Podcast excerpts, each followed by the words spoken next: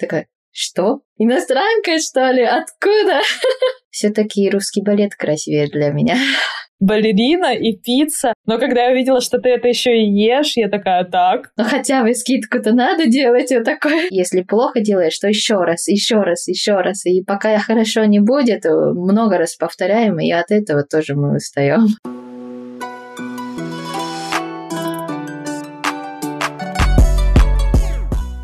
Всем привет, друзья! Вы слушаете седьмой эпизод Russian Language, подкаста о том, как выучить любой язык с удовольствием и о возможностях, которые открывает вам это знание. Гости подкаста собрались из самых разных уголков планеты. Они не похожи друг на друга, у них разные профессии, интересы, возраст, но всех объединяет одно – знание русского языка на таком уровне, что он в корне изменил их жизнь. Меня зовут Соломина Алиса, я ведущая подкаста «Преподаватель иностранных языков». И этот подкаст мы создали вместе с моей коллегой и сооснователем языковой школы «Языкозайка» Зельман Екатериной, чтобы как можно больше людей могли узнать о том, что учить языки под силу каждому. Есть много способов и возможностей. Самое главное — начать.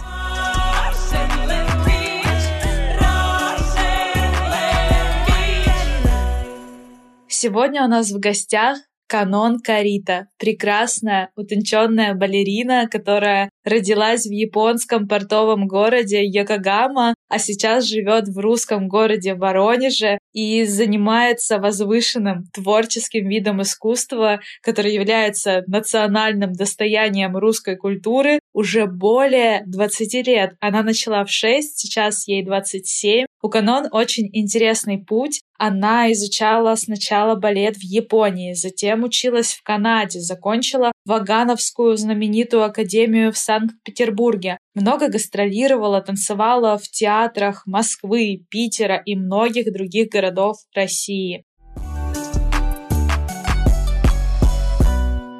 Привет, Канон! Привет! Сколько лет ты уже в России живешь? Можно сказать 11 лет. Точнее, я три года в Киеве и 8 лет в России. Вот. По-моему, ты еще в Америке жила. Да, до этого в Америке тоже немножко. На английском говоришь? Да. Получается, у тебя японский, английский и... Русский, да. А русский ты как выучила? В Японии изучала или здесь? Я уже знала английский язык до того, я приехала в Россию, и я особо не изучала английский язык, я на месте вот сначала в Канаде, потом в США со всеми как-то пыталась общаться, слышала, и автоматически как-то потихоньку начала понимать и говорить. И думала, что, ну, с русским языком тоже так же будет. И я просто поехала, ничего не знала особо. Ну, с 1 до 10, здравствуйте, спасибо, и все. Было тяжело. Да, потом через где-то три месяца я поняла, что русский язык это гораздо сложнее, чем английский язык. Как английский язык, просто так вот пытаться общаться, из-за этого не получится разговаривать. И поэтому я начала изучать самостоятельно, купила учебник и слышала что говорит э, педагог в э, уроке балетном. И она, например, сказала что-то колено. И я запомнила это слова, и после урока я открыла словарь и поняла, что такое колено, и записала в тетрадь вот такой утомительный прогресс. Но сейчас уже очень хорошо. Получается, во сколько лет ты приехала в Киев? С 16 лет. С 16 лет, ого. А ты бываешь в Японии? Да, когда училась два раза в год, когда начала работать раз в год. Скучаешь, наверное, очень сильно. Да. Тем более сейчас уже два года не было в Японии, поэтому очень хочу. Надеюсь, скоро сможешь съездить. А японский язык э, не забывается? Забывается. Тем более у нас разница есть со временем, и поэтому очень сложно созваниваться. Еще у меня такой график необычный в театре. Из этого я созваниваюсь, может, э, два раза в месяц, три раза в месяц, очень редко. И из этого, ну, очень мало говорю, и поэтому каждый раз, когда я вернусь в Японию, где-то буквально неделя или на две недели, я как будто вот иностранка очень медленно говорю, и иногда что-то не понимаю. Но потом же вспоминается или нет? Да, да, легко вспоминается все-таки родной язык. На самом деле, я раньше думала, что невозможно забыть язык, на котором ты говорил с детства, но у меня были некоторые ученики, их родители, то есть они переехали из России в какие-то другие страны, и раньше говорили на русском, но теперь говорят на другом языке, и забыли очень многие слова, и то есть язык, он действительно забывается, даже родной. Это очень, на самом деле, удивительно. У меня есть знакомый, который половина японец, половина английский, наверное. Он до шести где-то в Японии жил, в Японии родился и в Японии жил до шести, а потом уехал в Англию. И сейчас ему где-то 20 с чем-то, и он вообще не знает японский язык. Он знает э, только, да, аригато, конничева и все. Причем с акцентом он говорит.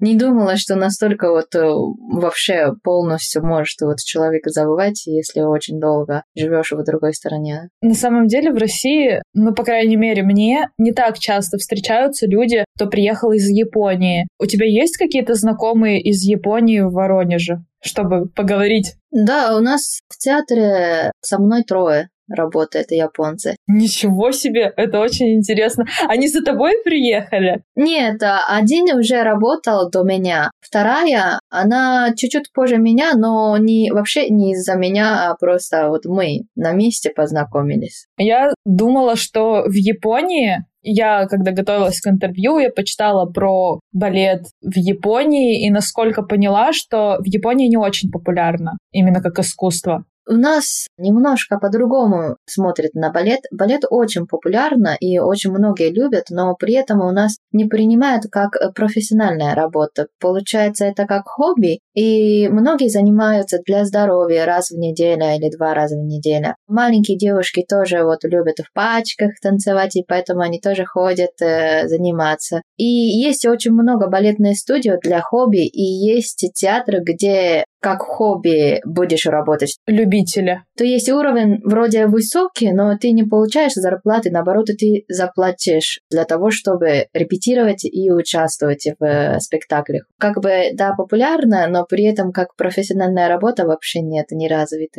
Это значит необычно, что ты выбрала именно балет, если это не так популярно. А вообще театр в Японии популярен или нет? Да, тоже популярен, но все-таки как-то правительство не очень оценивает искусство, и поэтому даже не то, что только балета, а даже наша традиционная кабуки тоже особо не поддерживает государство, и э, на счет спонсоров у нас до сих пор остались кабуки. Это японские традиционные такое. Там поют, танцуют, как опера, наверное. Это совсем другой японский стиль, конечно, в кимоно. Не похоже на пекинскую? Не. Мне теперь стало интересно посмотреть. Я обязательно найду кабуки и скину в телеграм-канал нашим слушателям, чтобы они посмотрели и сравнили. Вот вообще русский балет, он считается самым лучшим в мире. Он уже 300 лет развивается. Все-таки русский балет красивее для меня. Русский балет — это такая мощь. Какие твои любимые партии, кстати? Все-таки Адетадилия — это черный и белый лебеди в Лебедином озере. Черный — это обычно мужчина, да? Не-не-не, черный и белый девушка, одна девушка танцует. Черные лебеди, вот это Адилия, ее отец Ротбард, это есть как бы тоже черный и плохой, и это мужчина. Что ты еще танцуешь? Ну, в спектаклях вообще везде, потому что в Воронеже очень маленький коллектив, и людей, ну, не так много и не хватает, поэтому на каждом спектакле все балерины участвуют. Ты часто танцуешь главные партии? В Воронеже пока нет. В Скутификаре танцевала. Время придет. Какие партии ты больше всего хочешь, кроме лебедей? Я хочу Джульетта, и «Спящая красавица» тоже очень хочу. И «Аврора», и еще главная фея. Фея сирения называется. Это красиво. Да, и в «Баядерке» тоже очень хочу. И Никию, и Гамзати. Ой, много чего хочешь. Я уверена, что все получится. Я вот вообще очень далека от э, танцев. И мне интересно, как проходит день балерины, как вообще жизнь проходит. Вот как себе я представляю? Ты постоянно на диете и постоянно танцуешь, и постоянно израненные ноги. Но ноги, правда. А по поводу диеты не очень. Мы держим в форме, но при этом не сидим на какой-то жесткий диет, потому что мы же танцуем, и это огромная нагрузка, так же, как вот спорту, например, футболу или что такое. Одинаковые нагрузки, и если мы не едим, то у нас сил не хватает, и мы можем получить травмы и так далее. Поэтому, конечно, едим, только стараемся наблюдать баланс. И я лично, например, очень люблю сладкого, и поэтому как-то стараюсь не есть слишком много сладкого, но все равно я ем. В России очень вкусное сладкое. Обычно все иностранцы отмечают. Это да. Это я не могу остановить. Когда я готовлюсь к интервью, я прихожу на интервью, я уже гостя знаю, как будто это мой друг.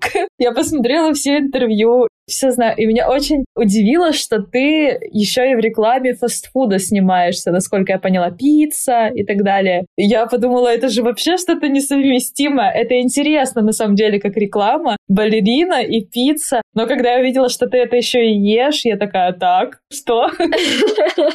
Балеринам же это нельзя, им можно только морковь. Я пиццу очень люблю.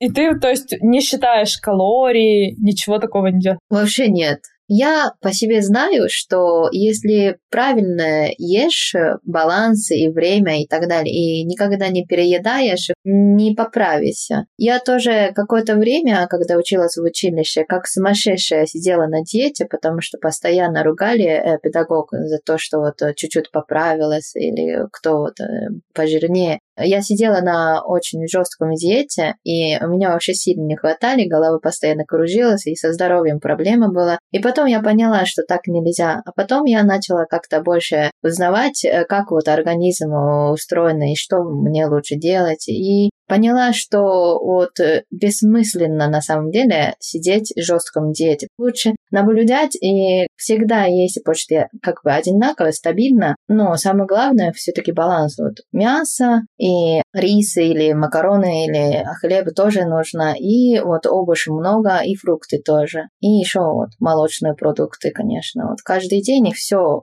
как-то по чуть-чуть надо принимать. Здорово. На самом деле очень интересно, что ты развеяла миф. Сколько раз в неделю тренировка? Шесть. Шесть. То есть у тебя только сегодня выходной, а в остальные дни? Да, а это соучилище было. В балетном училище тоже у нас всегда только воскресенье было выходной, а в театре на работе только понедельник выходной. Офигеть. А по сколько часов длится тренировка? То есть на тренировке вы только танцуете или что-то еще делаете? Да, танцуем, но утром у нас э, каждый день 45 минут есть такое, как сказать, ну, мы называем урок, это для того, чтобы разогреваться и для того, чтобы как-то вернуться в базовый, что ли. Мы повторяем одно и то же, почти одно и то же движение и как-то очищаем свои техники и так далее. А потом у нас с 11 начинается репетиции. Это к спектаклю мы готовимся, поэтому это зависит от того, какой спектакль будет.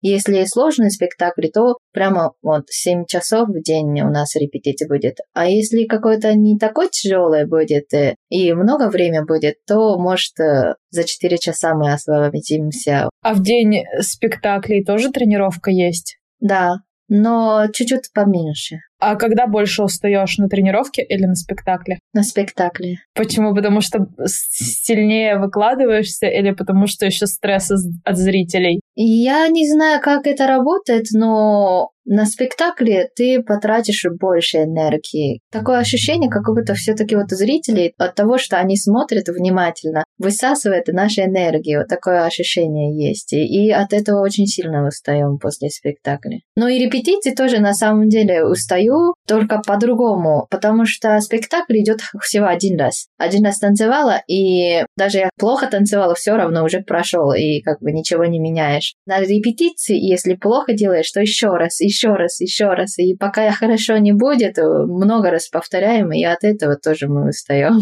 И со стороны, мне кажется, что даже звучит это очень-очень сложно, как очень такая сложная довольно жизнь. То есть 7 часов танцевать каждый день — это обалдеть. В выходной, наверное, ты лежишь полностью целый день. Да, чуть-чуть вот стираю, чуть-чуть убираю квартиру, а так в основном отдыхаю просто.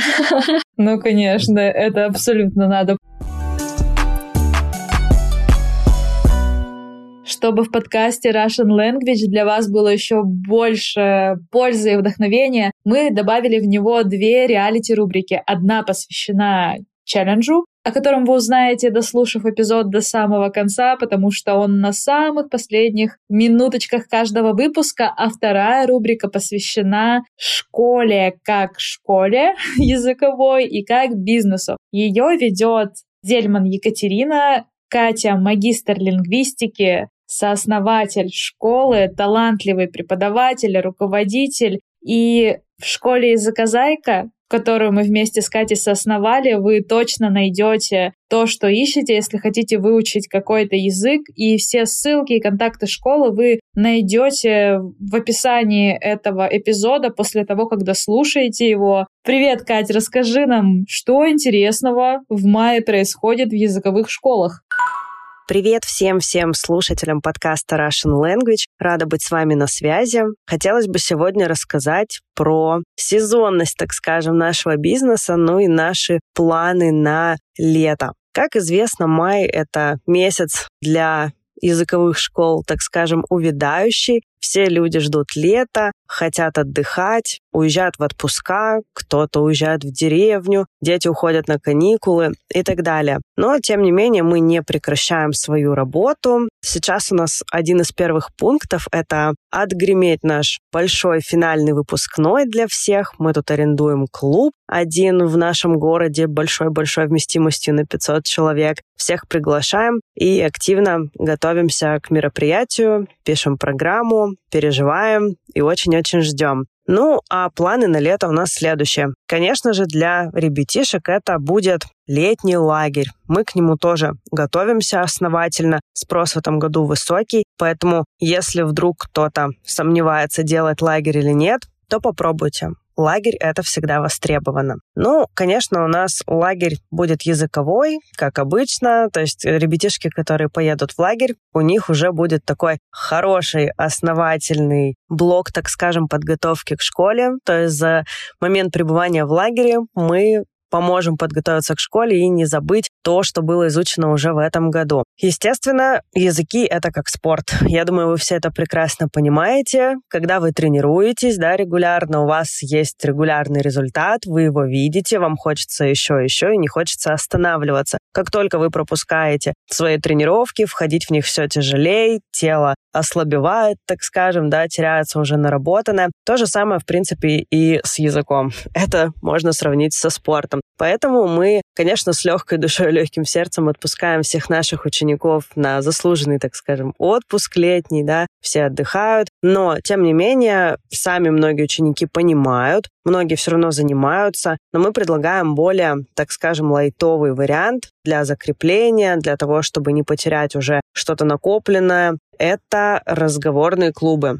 Разговорные клубы у нас будут с носителем языка. Объясню, почему именно такой формат мы предлагаем. Во-первых, разговорные клубы проводятся реже, чем обычные занятия по расписанию. То есть мы проводим клуб или раз в неделю, или раз в две недели, то есть по усмотрению группы. Во-вторых, разговорные клубы, они всегда тематические, то есть мы задаем какую-то определенную тему, готовимся к ней, составляем классный план, ну и разговор, сами понимаете, может зайти в ту или иную сторону, немного другую, но смежную с этой темой. Это помогает поддерживать интерес учеников, и, в принципе, все остаются довольны таким нестандартным планом занятий. Ну и, в-третьих, это, конечно, колорит. У нас все занимаются в течение года в большинстве случаев с русскоязычными преподавателями, а тут, получается, у нас замещает другой педагог, это носитель языка, и плюс мы еще, как я вам ранее ранее рассказывала, у нас в сопровождении к носителю языка обычный преподаватель наш русскоязычный, который в штате, помогает создать более комфортную атмосферу. У всех есть поддержка еще и нашего русскоязычного преподавателя. Мы с командой считаем, что формат разговорных клубов на лето — это самый оптимальный и универсальный вариант для всех возрастов. Поэтому, конечно, нашим ученикам в первую очередь мы предлагаем формат разговорных клубов. Ну, а в остальном, конечно, занятия, если кто-то у нас предпочитает оставаться на своем режиме, на своем расписании, конечно, мы их оставляем. Если кто-то у нас идет отдыхать, конечно, мы их поддерживаем, желаем отлично провести время, но разговорные клубы все-таки мы рекомендуем, потому что это отличная практика закрепления уже изученного материала, то, что вам поможет не растерять все накопленное, ну и вообще здорово проводить время. Это интересный формат, который в обычной жизни повседневной, наверное, было бы трудно совмещать с обычным обучением, а здесь как бы и время высвобождается, и можно его направить в нужное русло, классно провести время, пообщаться с носителем, пообщаться с новыми людьми, завести новые знакомства и так далее. И обсудить кучу-кучу всего интересного на изучаемом языке. Надеюсь, мне удалось вас замотивировать не бросать изучение языка в летний период времени.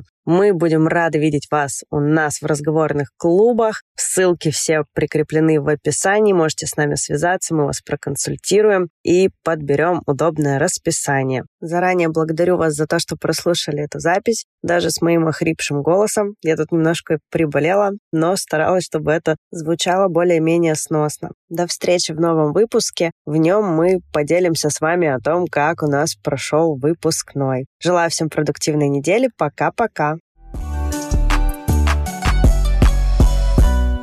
Я смотрела твои видео какие-то, у тебя очень редко, но иногда такая мысль, и она повторяется, что нельзя тратить время. Там, допустим, что ты где-то не поступила и уехала в Америку, потому что нельзя терять год. И в статье я тоже смотрела, что балериной быть всегда невозможно, ты говоришь. И это на самом деле немножко так пугающе звучит. До скольки лет действительно можно быть балериной, танцевать на сцене? Это, конечно, кому как, но кто-то вот до смерти танцует, если прямо звезда-звезда, например, моя Плисецкая, она тоже до смерти танцевала. Кто-то до 50 тоже танцует, но в основном где-то до 40 кто-то вот получает травму и раньше уходит, больше не может танцевать. Вот. У меня тоже педагог, который в Японии познакомился, который русский, он тоже где-то 35 и ушел с балета, потому что с коленами были проблемы и больше не смог танцевать. А какие потом варианты? Потом они идут в тренеры? Ну да, типа тренер, то есть э, педагог преподает балет, может в училище, может в студию свою. Ну да, это, наверное, такое самое основное. Не будут же все учителями, слишком много, наверное.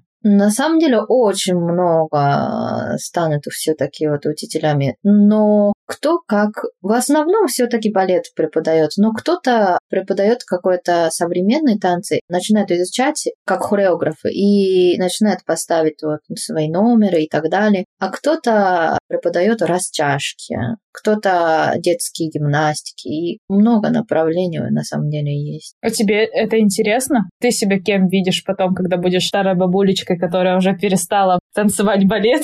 Я на самом деле просто хочу стать мамой. О, это так мило. Да, а мама и где, в России или в Японии? Наверное, в России. И я еще думаю, я даже уже со своим молодым человеком обсуждаем об этом, и скорее всего лучше в России, потому что в России поддерживает э, детей. То есть один ребенок рожаешь, и за одного ребенка сколько-то вот оплачивает. Не то, что оплачивает, за жилье можно добавить или что-то такое. А такие поддержки у нас в Японии нету. Молодым семьям. Чем больше рожаешь, тем гораздо тяжелее будет. Поэтому я думаю, может, и в России рожать лучше. У тебя будут, наверное, такие талантливые танцоры. Это здорово. И ты сможешь научить английскому и китайскому, ой, не китайскому, японскому, оговорилась. На самом деле, очень часто путают японскую и китайскую культуру. Я преподаватель китайского языка, и у меня даже есть отдельный урок, где я рассказываю, что страна восходящего солнца — это Япония. Поднебесная — это Китай. Карате и сумо — это Япония. Ушу и кунг-фу — это Китай. Саке и суши — это Япония. Кога и пельмени — это Китай. Кимоно — это Япония, а цепао — это Китай. И все очень удивляются, очень удивляются всегда. А вот языки тоже немножко похожи, насколько я знаю. Я вот читала про японский, он показал, что это очень сложный язык. Хотя говорят, если выучишь китайский, потом его проще выучить. Это да, я думаю, что да. В китайском языке гораздо больше иероглифы. У нас на японском меньше иероглифы, поэтому если знаешь китайский язык, то я думаю, что уже как-то проще будет японский язык э, изучать. Но сложность в том, что один иероглиф, который в китайском языке есть, совершенно по-другому на японском можно прочитать. Зависит от того, с каким иероглифом э, вот, соединено, и от этого совершенно по-другому читается. И мысль тоже совершенно по-другому будет. Поэтому в этом, может, и есть и сложность. Да, даже звучит сложно со стороны. Я смотрела, себе даже кое-что выписала, что, оказывается, японский язык, он как будто бы в нем три письменности. Вот это вот канзи, это вот китайская основа. Получается, в японский язык сначала взяли китайские иероглифы, а потом добавили свою письменность. И две как будто бы азбуки. Одна вроде бы хирогана, вторая вроде бы катагана. И вот они используются, такая гремучая смесь из всех трех. Да, но если коротко объяснить, то в основном хирогана и иероглифы используем. И иероглифы, где можно вот использовать иероглифы, добавим иероглифы. А у нас есть вот то, что как бы с иероглифами... Похоже на буквы. Не пишут вообще, то с хироганой. Ну, понятнее не стало. То есть определенный, например, вот воскресенье. На воскресенье у нас есть три иероглифы. И это можно написать, но в воскресенье вот это в у нас нет иероглифа. И это обязательно с хироганой мы пишем. И вот так вот у нас все смешано. И насчет этого у нас между словами нету расстояния, как на русском языке. Все соединено, но насчет того, что у нас вот э, между хироганой есть вот эти иероглифы, слово воскресенье, слово, например, кино и так далее. От этого мы можем понять сразу, что там написано. А если все было бы хироганой, нам тоже нужно было бы вот это расстояние, иначе мы бы не поняли, что там написано. Вот. А катакана у нас есть очень много слова, которые э, иностранный язык. Например, ложка у нас вот spoon, то есть как на английском. И такие слова, которые вроде как японский язык используем, но при этом и с другой стороны то мы пишем с катаканой. Вот это легче запомнить, что заимствование пишем катаканой. Японский язык, конечно, привлекает. А есть что-то такое, что тебе не хватает в России? Что было в Японии, а в России этого нет, и тебе этого не хватает? Во-первых, наверное, чистота.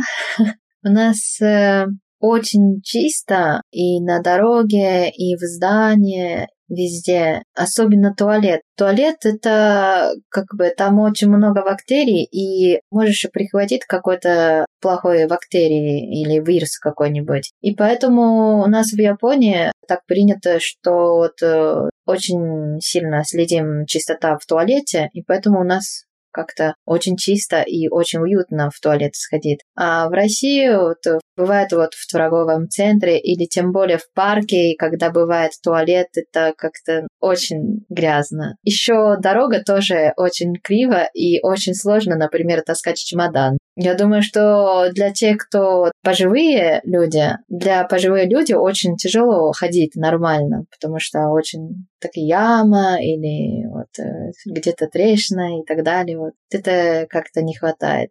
И все, а там, допустим, какой-то, например, продукт или еще что-нибудь. Но это интересно. Еще вот похоже на чистота. А у нас э, продукты тоже все очень чисто, ровно и красиво. И в э, продуктовом магазине тоже очень аккуратно сложено и красиво. Прямо вот на линии стоит и так далее. Вот все эти яблоки, бананы, все-все-все. И они очень в хорошем качестве, и не бывает такой вот черный банан. Не продают обычно. Или какой-то уже много раз ударенный, и там очень много таких вот коричневые части в яблоке, при этом продают в магазине. Такого не бывает. Или брокколи тоже. Я удивилась когда-то. В России видела, уже не зеленый, а там вот уже желтый, но при этом продают в одинаковой цене. Я такая, ну хотя бы скидку-то надо делать, вот такой брокколи плохой. Я видела, что ты бываешь в других городах и даже в других странах. В Германии ты была на гастролях, вот недавно в Москве, по-моему, на съемках. Есть разница между Воронежем и другими городами? Ты в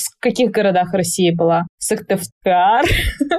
Сыктывкар, Воронеж, Москва и Санкт-Петербург. Еще в Анапе, Сочи один раз, один день. Могу считать или нет. Во всех такая ситуация с магазинами?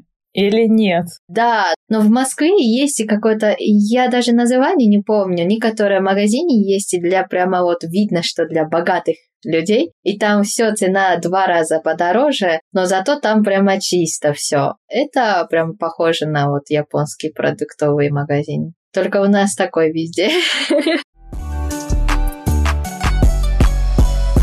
Говорят, что в Японии все трудоголики, очень много работают. Как ты считаешь, в России также или нет? Нет, это даже какой-то степени хорошо, потому что все-таки в первую очередь нужно думать о себе, иначе, ну, ты не выдержишь, и твоя жизнь одна, и тут огромный стресс от работы, и жизнь не заканчивается. У нас вот в Японии часто такое бывает, происходит, и самоубийство тоже у нас очень много, к сожалению, из-за этого. Вот поэтому это очень хорошо, что трудолюбивые и очень любят стремиться, и очень любят вкладывать свои полной сил на работу, но при этом я считаю, что нужно как-то понять свои ограничения и как-то беречь себя. Чтобы все в меру, не перерабатывать. А твои родители были когда-нибудь в России? Да, моя мама приехала в Петербург, э, чтобы смотреть мои выступления.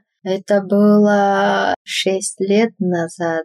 И еще, когда я училась в Киеве, каждый год моя мама приехала на последний выпускной концерт. А вообще догадываются, что ты из Японии? Не путают? Нет. Э, когда я скажу свое имя, все сразу поймут, что я какая-то иностранка, потому что имя, ну, не русское совсем. А так, когда вот я не говорю имя и просто общаюсь, то люди не поймут, что я из Японии. И у меня даже есть друг, с которым мы вот также еще не сказали имя друг друга, но что-то как-то общались. А потом сказала имя. Он такой, кстати, как твое, твое имя? Я такая, ну, канон.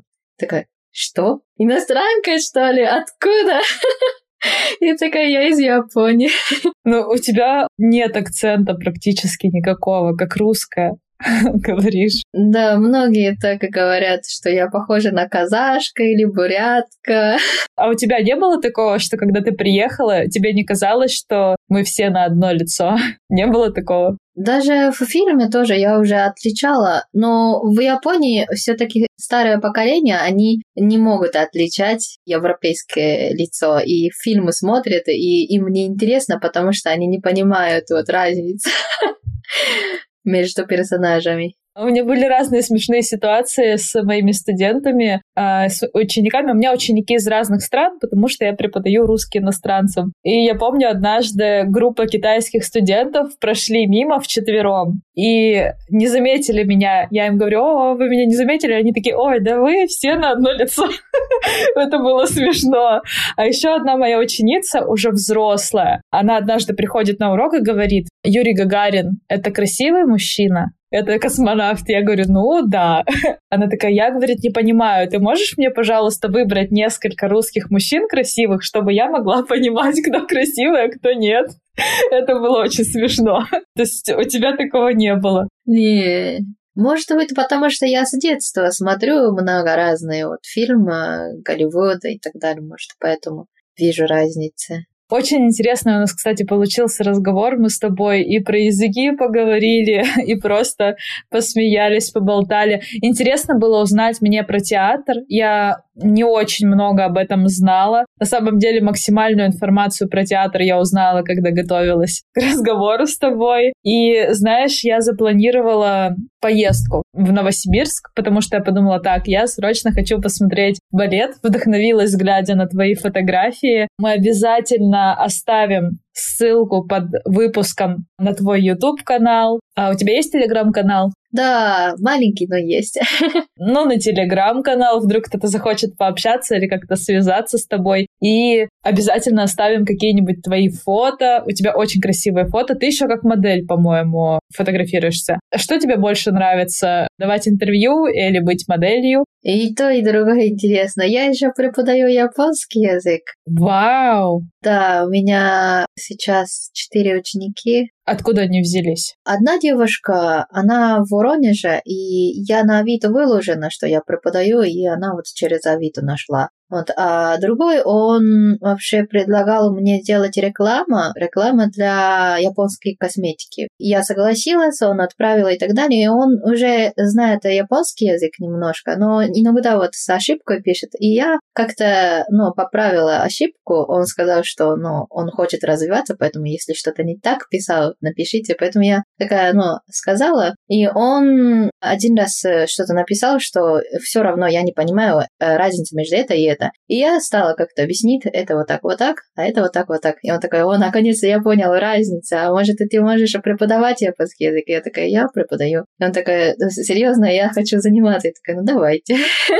Тебе сложно преподавать японский? Что сложнее, танцевать балет или преподавать? Сначала сложно было преподавать японский язык, потому что просто говорить на русском и говорить на японском – это другое, потому что это я просто говорю. А кому-то объяснить родной язык, который для меня вообще даже не заметила, что это странно, почему так. А мне придется это объяснить на русском. Это очень сложно было сначала и непривычно было, но со временем уже поняла, как объяснить, и уже как-то знаю, что странности в японском языке, и поэтому в основном знаю, какой вопрос будет, и поэтому сейчас не так тяжело, и мне очень интересно преподавать. А когда ты успеваешь преподавать, если у тебя такой длинный рабочий день? Во время перерыва у нас с двух до шести есть перерыв каждый день. Хотела бы себе больше учеников на японский? Не так много, ну, не было бы против, если два-три добавляются.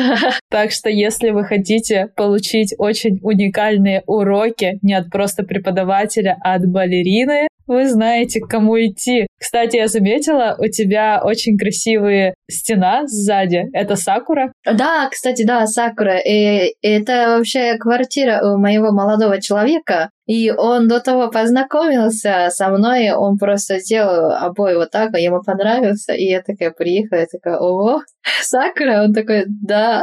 И еще до вашего знакомства, «А, это судьба. Да.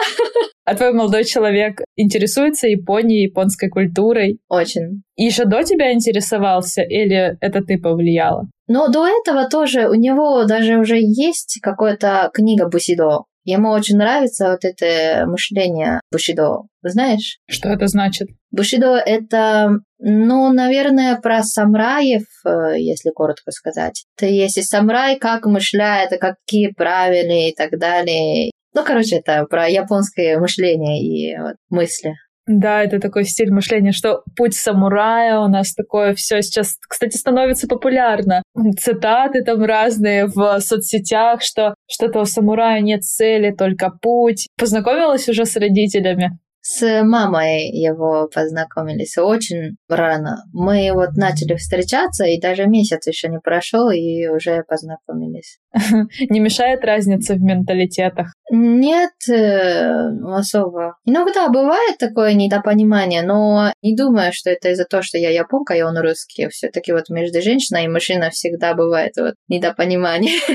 А вообще, твое мнение, вот японский характер вообще в целом и русский отличается? Мне кажется, что японцы, они такие тоже очень сдержанные, будто бы. Да, но мне кажется, есть э, в том, что, например, когда только что познакомились, японцы обычно всегда вот улыбаются и стараются как-то быть веселыми и чтобы приятно было. Ну, есть такое типа старание. Какой-то степени приятно, но какой-то степени неприятно в том, что это не истина. Русские, в них нет такого. Новый человек пришел, ну привет, привет, и продолжает вот э, в своей компании общаться, но если новый человек что-то говорит, тоже не против в сфере, но можешь разговаривать с э, этими людьми. Мне как-то это больше нравится, потому что чисто для меня это меня не напрягает, но при этом они же меня принимают, но при этом нету лишних какие-то вопросы, внимания ко мне и так далее. Вот. Поэтому не знаю. Такую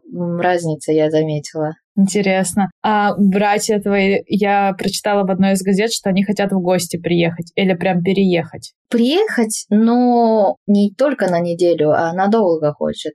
Они вообще хотят э, во всем мире хотят путешествовать, потому что старший брат фотограф, младший брат э, хочет стать режиссером, и он снимает всякие разные видео про животных. И старший брат тоже фотограф животных. Во всей стране есть разные животные, и, и поэтому они хотят везде путешествовать и всякие разные животные снимать. Поэтому в Россию тоже очень хотят, э, особенно в Сибири. Ой, я в Сибири. Я живу в Алтайском крае. Между нами с тобой три тысячи километров, представляешь? Ого, круто. Я живу в Алтайском крае, у нас Сибирь, и мои родители, они живут в деревне, и у нас там заповедники, запрещено охотиться, и поэтому животные не боятся людей.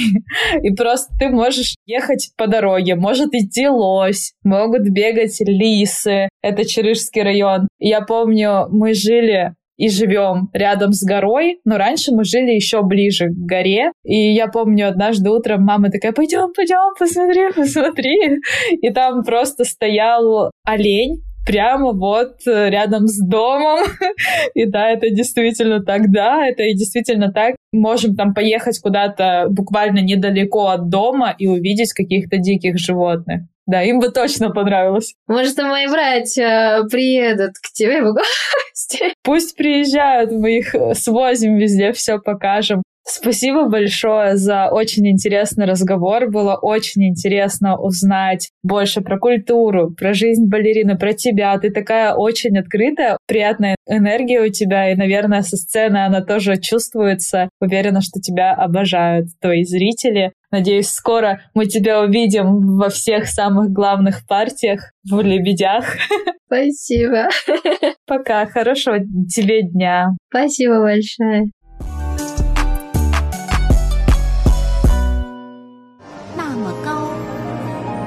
群大雁往南飞，一会儿排成个人字，一会儿排成个一字。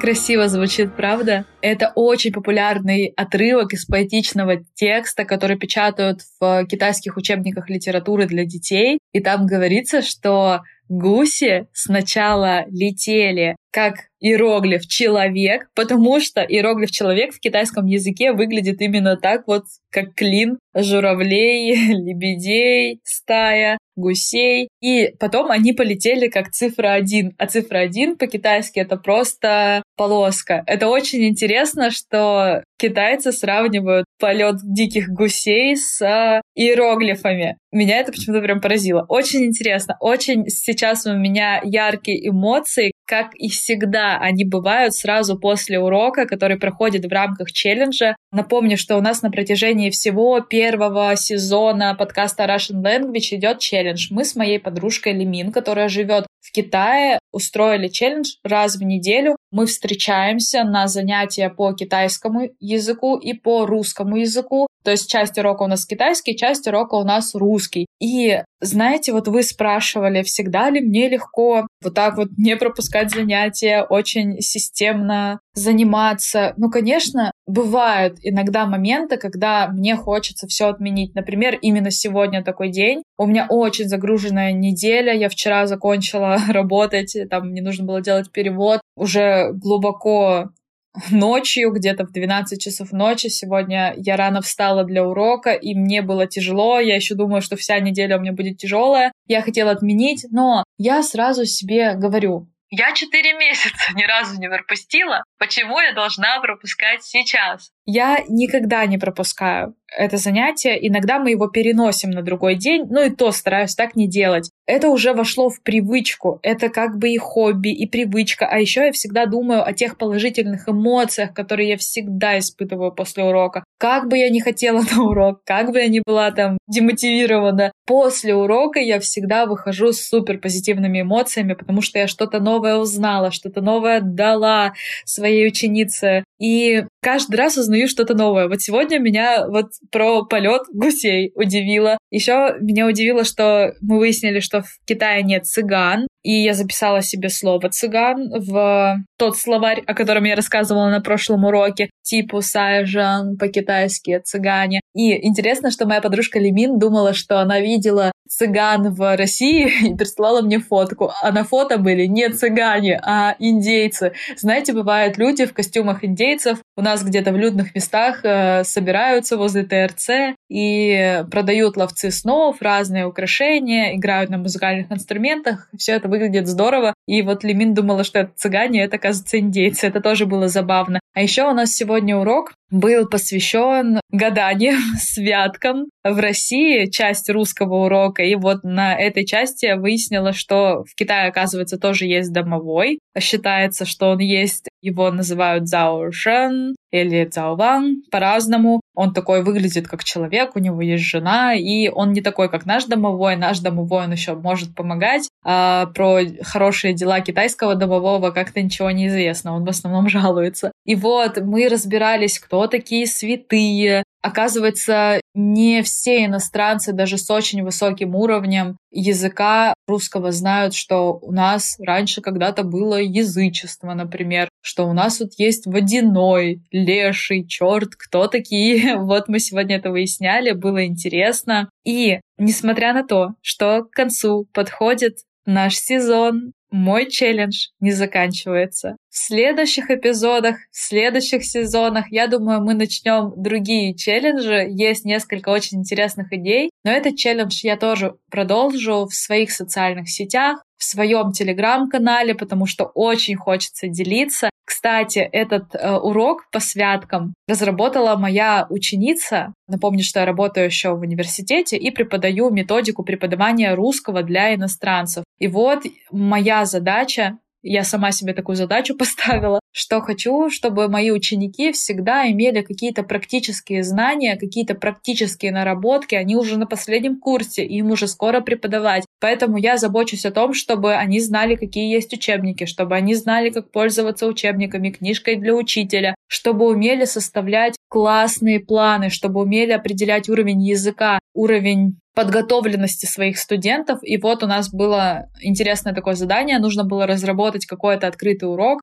по разным интересным темам. И вот одна из тем была святки, там есть и про свадьбу, и про все другое. Кстати, некоторыми разработками я, пожалуй, поделюсь с разрешения моих студентов в нашем телеграм-канале. И вот один из таких уроков, э, который разработала моя студентка, мы сегодня испробовали, и очень он понравился. Он для таких более высоких уровней, пожалуй, потому что основа урока — это отрывок из баллады Жуковского «Светлана». Ну, помните вот это вот из школьной литературы?